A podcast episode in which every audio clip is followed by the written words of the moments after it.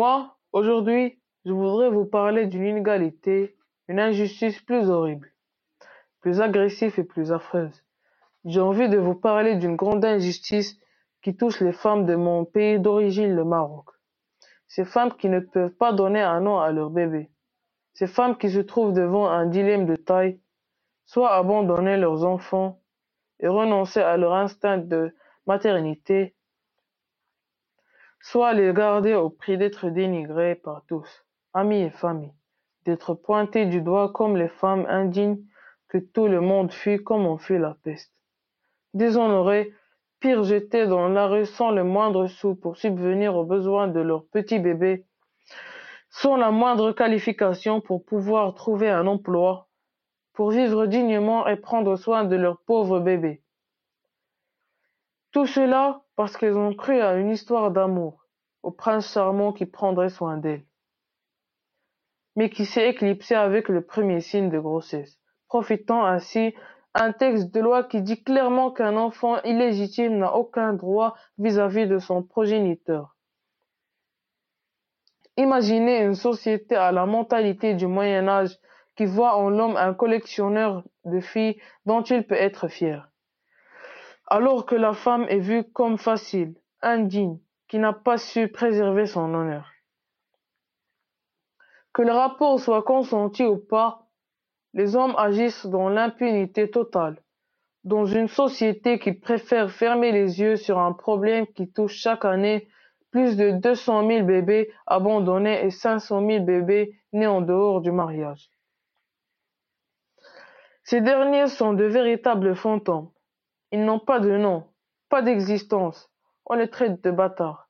Ceux qui ne sont pas étouffés à la naissance par leur propre maman, qui arrivent à survivre malgré la négligence, le manque de soins, etc. S'ils ne sont pas abandonnés, ils sont condamnés à vivre dans le déshonneur et dans la précarité totale. Ils n'ont pas de quoi vivre, de quoi manger ni où dormir. C'est dans ce cadre qu'interviennent plusieurs associations qui essaient d'apporter de l'aide à ces enfants et à leurs mamans. J'ai eu la chance de pouvoir contribuer, maman et moi, à apporter de l'aide à ces pauvres femmes à Marrakech dans une association qui s'occupe d'elles et de leurs enfants. Cette association propose aussi des services de psychologue parce que ces mamans sont brisées psychologiquement plus que physiquement vu que la société n'a aucune pitié pour elles. J'ai rencontré dans cette association plusieurs mamans et plusieurs enfants avec qui j'ai discuté, que j'ai essayé d'aider modestement à mon niveau. L'histoire d'une femme qui m'a beaucoup marqué. À l'âge de 16 ans, ses parents l'ont obligée à quitter l'école et à se marier avec un homme qu'elle n'a pas aimé. Pour eux, L'école, c'est juste une perte de temps. Et l'amour n'a rien à voir avec le mariage. C'est là le problème. Après une courte période de patience, elle a demandé le divorce. C'était trop tard car elle avait déjà deux gosses. Quand sa famille a, a pris conscience de sa décision, elle l'a abandonné. Tant pis pour toi, tu n'avais qu'à rester avec ton mari.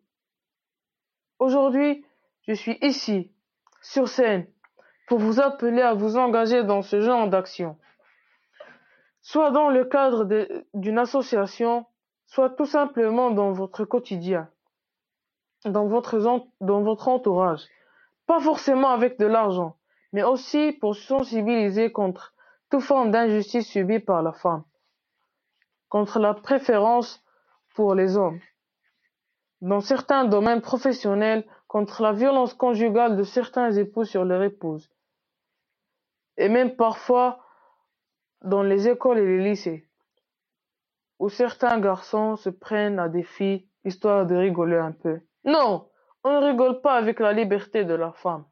Non, on ne rigole pas avec la dignité de la femme. Non, on ne rigole pas avec les droits de la femme. Non, non aux inégalités entre l'homme et la femme. Le changement commence ici, maintenant, dans les écoles, Changeons notre comportement et notre mentalité pour supprimer ces inégalités.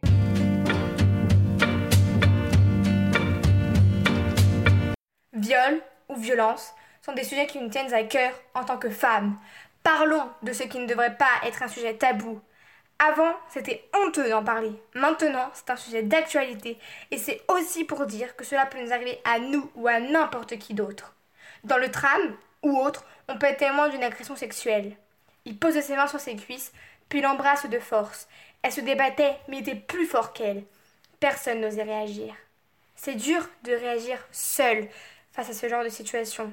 C'est pourquoi nous devons faire front et réagir ensemble. Car chaque année en France, 200 000 femmes sont victimes de violences conjugales. Tu crois que si elles sont tapées, c'est parce qu'elles l'ont mérité? Non, et même si elles fait quelque chose qu'il ne fallait pas, ce n'est pas à l'homme de la punir. La violence ne résout rien. Elle ne doit pas se faire taper, ni violer ou encore maltraiter. Ce n'est pas un objet, mais une humaine, comme toi. Ce qui est dur est de dire non. Écoutez ce témoignage. Il faisait des assiettes, des verres, il me faisait des bleus plus gros que le mollet. J'ai reçu son poing dans le nez. Il m'a renversé une bouteille de vin sur la tête, m'a brûlé avec ses cigarettes, me forçait à coucher avec lui et me donnait des coups de pied dans le ventre alors que j'étais enceinte. Tout cela, c'est ce qu'endure une femme. N'oublie pas qu'elle t'a porté pendant neuf mois. Alors, défends-la. Imagine-toi son inverser les rôles. Toi, l'homme, tu serais maltraité par ta femme.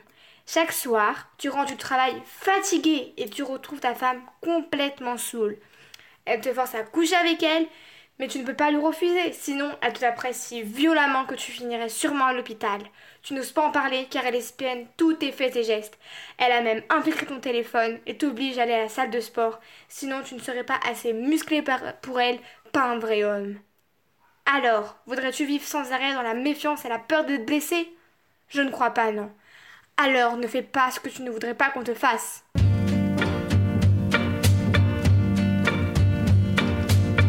Parlons des viols et des violences qui ont toujours existé, mais c'était un sujet secret, tabou. De plus en plus de femmes aujourd'hui osent en parler, à travers les livres, la musique ou même à la télé. Mais ces femmes sortent du silence qu'après des années de souffrance. Elles osent parler de leurs viols qui se sont déroulés quand elles étaient jeunes. Car oui, il faut savoir que les viols sont souvent pratiqués sur des jeunes filles mineures. Elles en parlent qu'à l'âge adulte, car ce sont des scènes choquantes, incontrôlables dans leur tête. Elles voient qu'elles ne sont pas seules dans cette situation de destruction. Mais ces hommes qui violent peuvent être un père, un oncle, un voisin, un patron, un frère.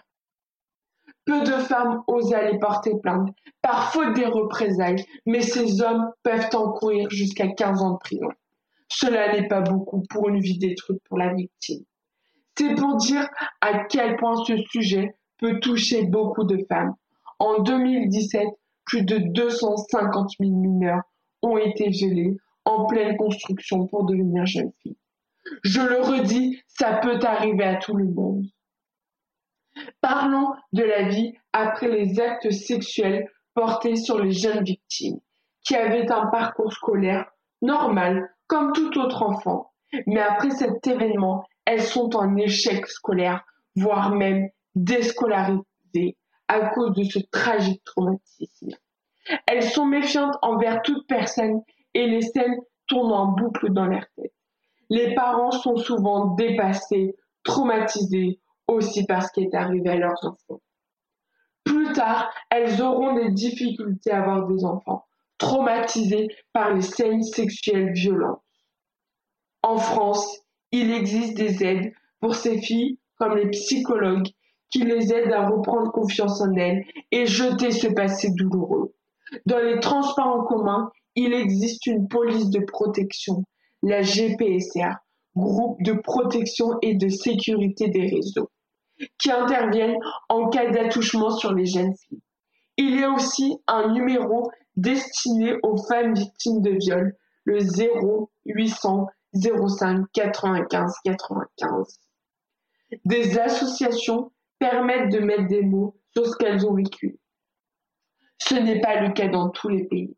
Alors aidons-les.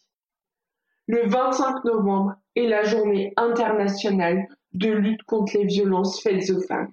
Des milliers de femmes manifestent pour montrer leur colère envers ces hommes qui prennent pour cible la femme. Nous ne voulons plus jamais entendre ces témoignages. À 15 ans, j'ai été violée par l'ex-compagne de ma mère. Dès mes 3 ans, j'ai été violée par mon grand-père qui s'occupait de moi alors que ma mère était malade d'un cancer.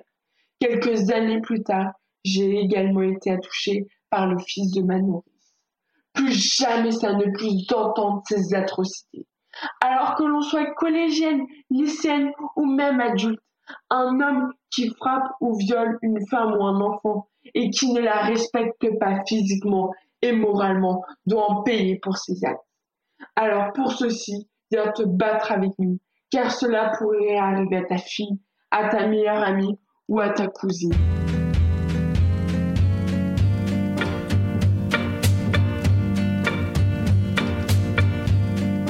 J'aimerais vous parler d'une chose qui me tient à cœur. Le racisme. Pourquoi se sent-on différent? Sommes-nous réellement différents? Non, nous ne le sommes pas. Durant ma vie, j'ai beaucoup été témoin et j'ai beaucoup observé des actes racistes, des critiques et des insultes, car la victime était différente. Ce n'est pas parce que vous, monsieur, vous êtes musulman, que vous êtes un terroriste. Ce n'est pas parce que vous, madame, vous êtes noir, qu'il faut vous critiquer ou vous insulter. Personne n'est différent. Nous ne vivons juste pas la même vie. Beaucoup de personnes se sentent mal et souvent se suicident. Est-ce que vous voulez avoir ça sur la conscience? Pourquoi toute cette haine?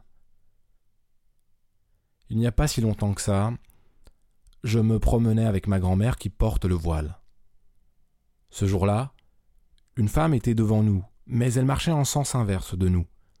Elle nous a aperçus et nous a fait un regard de dégoût, puis elle a changé de trottoir.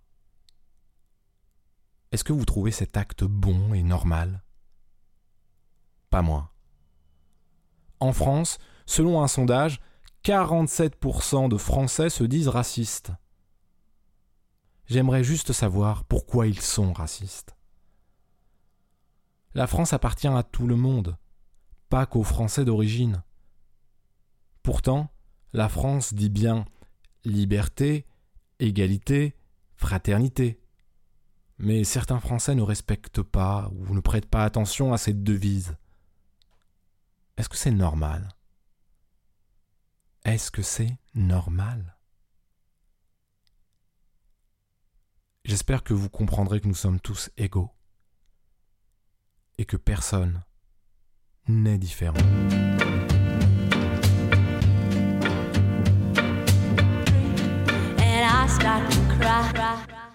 Quel cauchemar. Cette chose est un cauchemar. Tout le monde en a peur.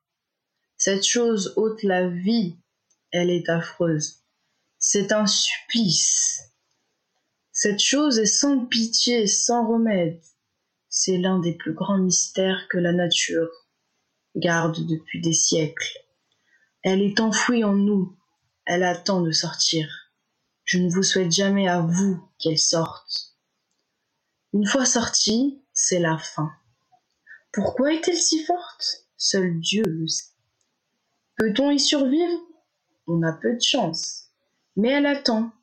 Elle attend patiemment en vous. Personne n'y échappe. Cette chose a ôté la vie d'une personne qui m'était chère. Imaginez-vous annoncer à vos proches que vous avez cette chose. C'est comme si la mort attendait près de vous, avec sa fourche sur votre cou, prête à vous arracher l'âme de la manière la plus atroce et la plus douloureuse qui soit. Cette chose est pire que l'enfer. Je parlais bien sûr du cancer.